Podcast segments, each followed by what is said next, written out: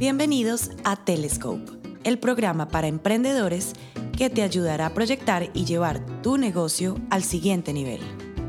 Welcome to Telescope, the podcast for entrepreneurs that helps you start up and take your business to the next level.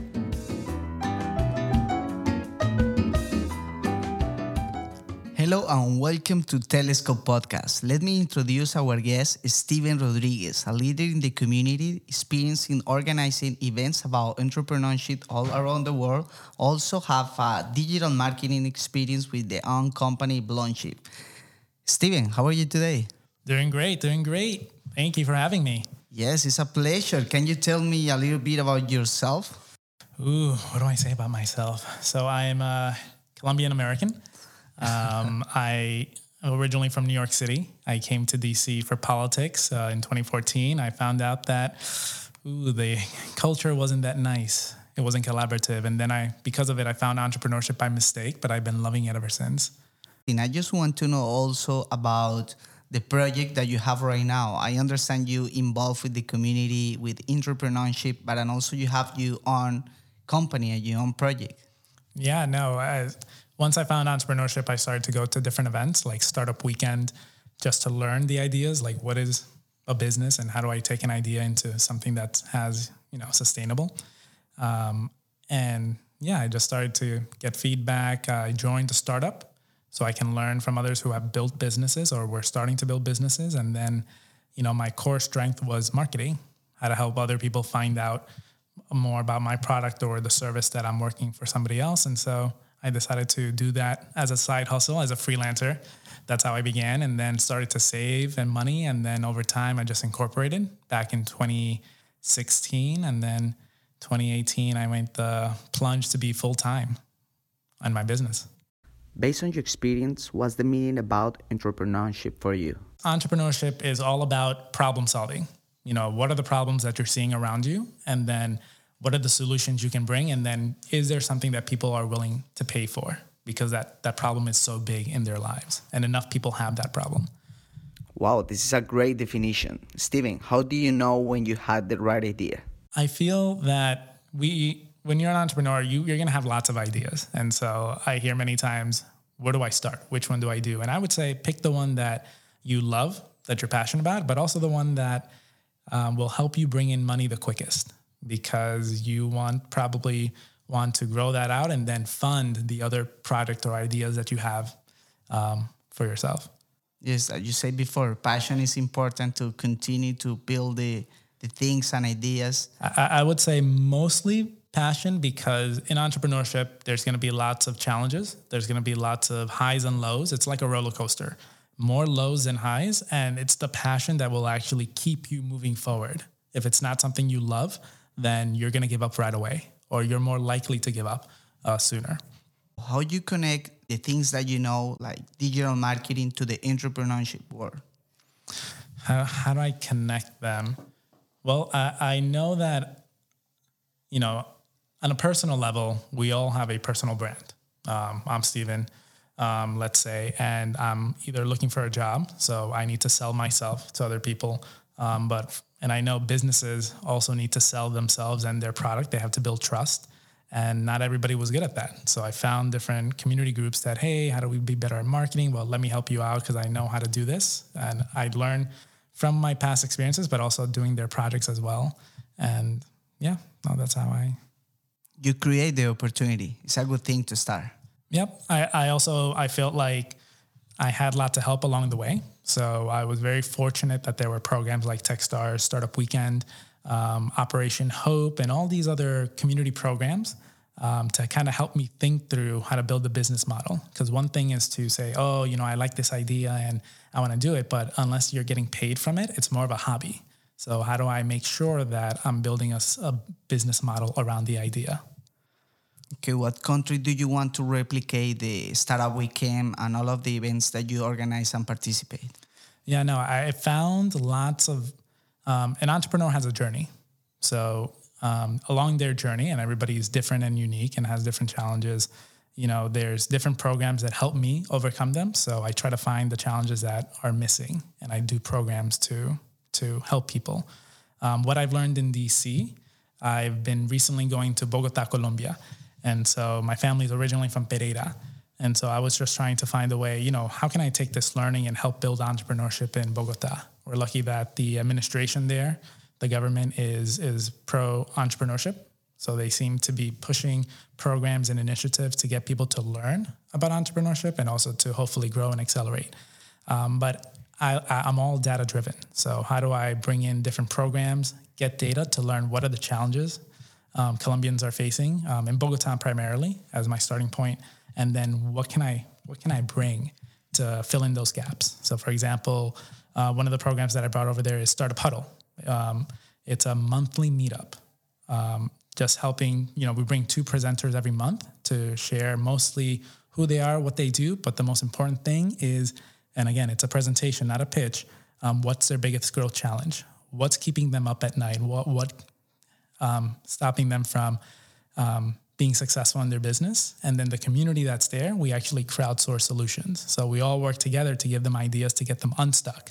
That could be through, hey, here's some resources that might help you with that challenge, or you should definitely talk to so and so. So let me connect you to them. Or there's a program that you, that you actually are a good candidate for. So here's the link and check it out. So we we try to find foster community and help them just keep moving. But we also ask them questions at the point of registration.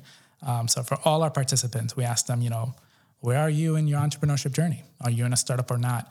Um, what stage of that journey are you in? And then what's your biggest challenge? So right now we have a data set of around 600 and we're using that to be intentional because I feel like time is precious. We don't want to waste the entrepreneur's time. So what are the programs, the events that we should be doing for 2020 that speak to the programs, um, the challenges that they're telling us they have. I totally agree with you. As an immigrant, I believe we have to connect talent and create partnership with the purpose of generate opportunities and also give back for the diaspora in our country. Right. And I've learned that, you know, I'm Colombian and, you know, my family came to America, but at the end of the day, you know, how do we give back to the country that we're from and how do we um, you know, assist rather than complain and, and all that jazz that I keep hearing. In that journey that you mentioned about entrepreneurship, what mistakes you wish you could avoid? Oh man, I've made so many mistakes. Lots of entrepreneurs make mistakes, and that's part of the experience and the journey. Um, if you make a mistake, don't feel bad. Just learn from it.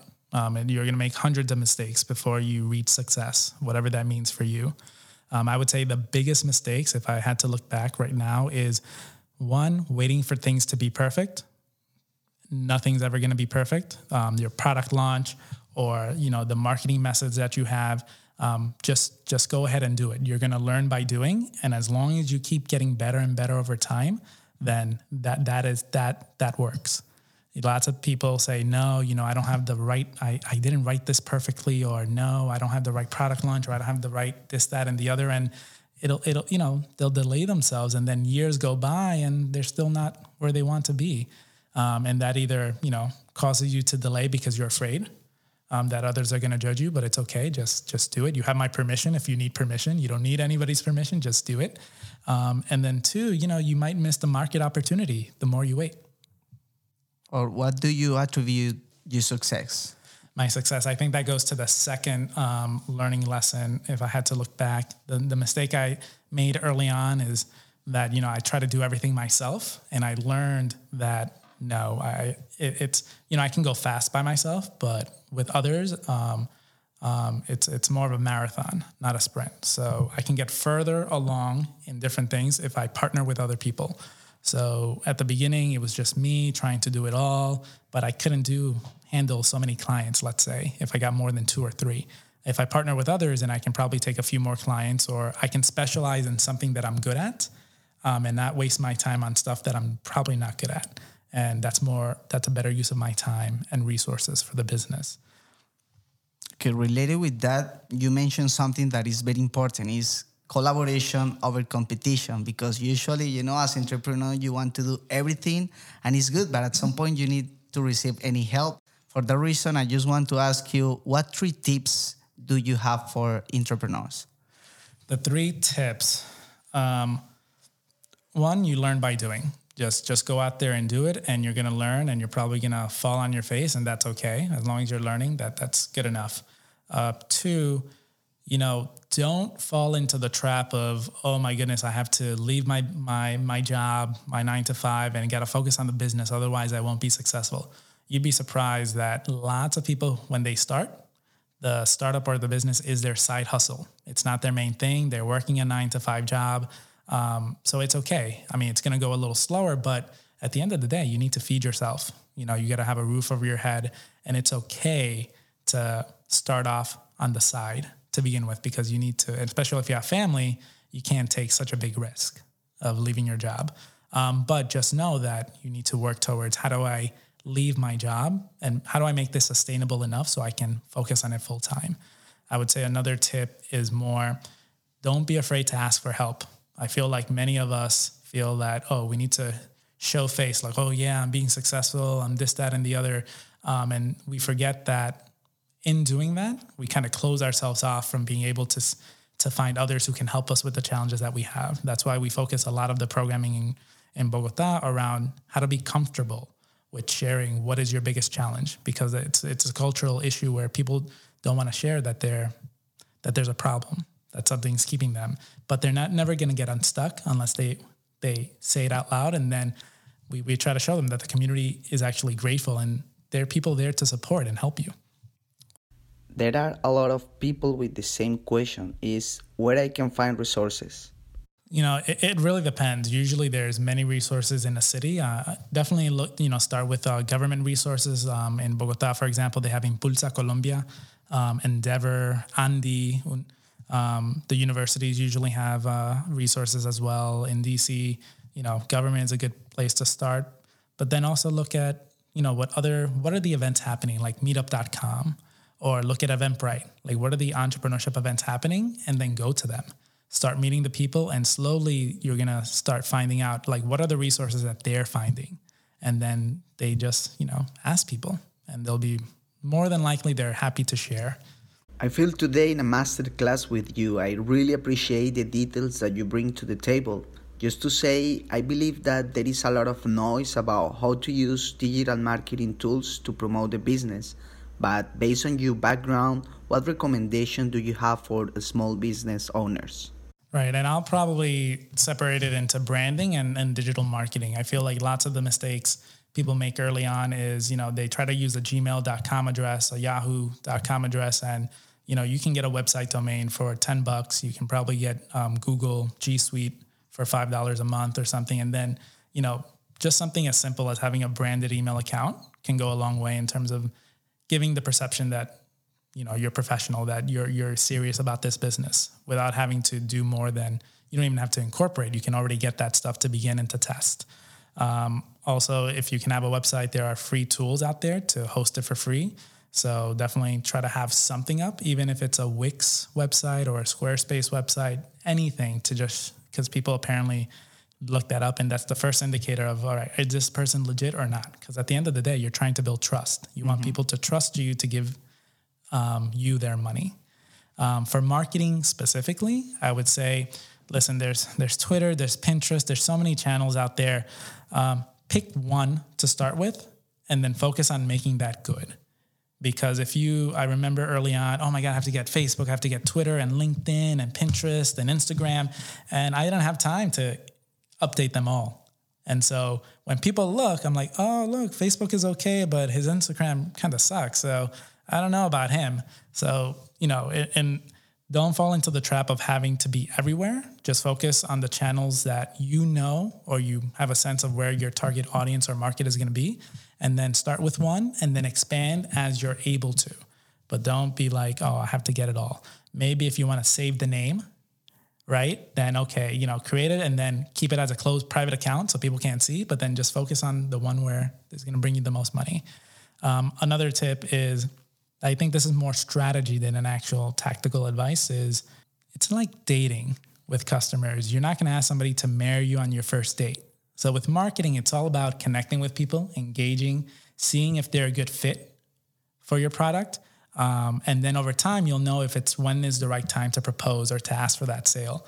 But I see many people, the first mistake that they do very early on is, oh my God, I, I think they're interested. I'm gonna, I'm gonna make the ask. But when you ask somebody to marry you on your first date, they're probably going to say no.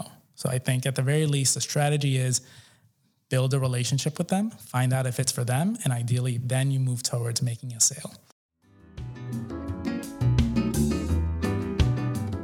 Next, we have uh, fast questions. Basically, I will ask you a random questions, and you will respond as fast you can. Okay? Oh Steve? man, I'm gonna see. I'm gonna see how fast I am. Okay, absolutely. Describe yourself in three words. Entrepreneur, traveler, and positive thinker. What is your biggest addiction? Biggest addiction. I'm a foodie at heart. I love to eat food. Morning or night? Morning. What was the last film that you watched? Ah, last film. Asian film called Immortal Demon Slayer. Two things you will change about yourself. I think I would make more time for self care. And the other one, unplug myself more. What are you currently learning? So I am learning how to be an angel investor. Do you have a favorite type of music? Classical music. What objects or things has more value for you? For me, it's all about relationships. Okay, what superpower do you want to get? The ability to travel across space and time instantly. Okay, what is the one thing you have always want to do? Visit the Amazons. What would you do with your 15 minutes of fame? 15 minutes. I've learned to always send the elevator back down. So giving thanks to the people who have helped me along the way, because I'm sure I didn't do it alone. That's important. Who do you uh, admire the most? There's a few for different reasons. Um, most recently, uh, Melissa Bradley, who's an angel investor, uh, serial entrepreneur, and just very community focused on how do we help everyone get access to resources, not just the select few. Um, and then Guy Kawasaki, who is just amazing at you know being real and just you know how to do great pitches and all. Wow. And what is your favorite summer activity? Favorite summer activity, I guess, just uh, traveling. Steven, thank you very much for attending to the program Telescope. For me, it's an honor to get you in the program. I just want also to mention where the people can find your information, can find the resources, and also the events that you're organizing right now. Yeah, so right now we for for DC specifically or the Washington DC region and Bogota, Colombia, suego.co, S U E G O dot C O. And then um, I also recently joined Techstars or anything related to entrepreneurship and ecosystem building, techstars.com. So T E C H S T A R S.com. And also the company that you have about digital marketing. Maybe some people are interested to do some things with the on projects. Yeah, so that's Bloomshift. So bloomshift.com, B L O O M, shift, S H I F T.com. I hope you enjoyed this interview and see you in the next entrepreneurship event. All right, see you then. Telescope Podcast. Our mission is to create a community of entrepreneurs in the DC metro area to support ideas and projects in the early stage of business by organizing events, workshops, and trainings for the community. Our vision is to become the best bilingual podcast listened to the in DC metro area. Our purpose is to inspire people showcasing entrepreneurship models and products based on the real example at successful business cases.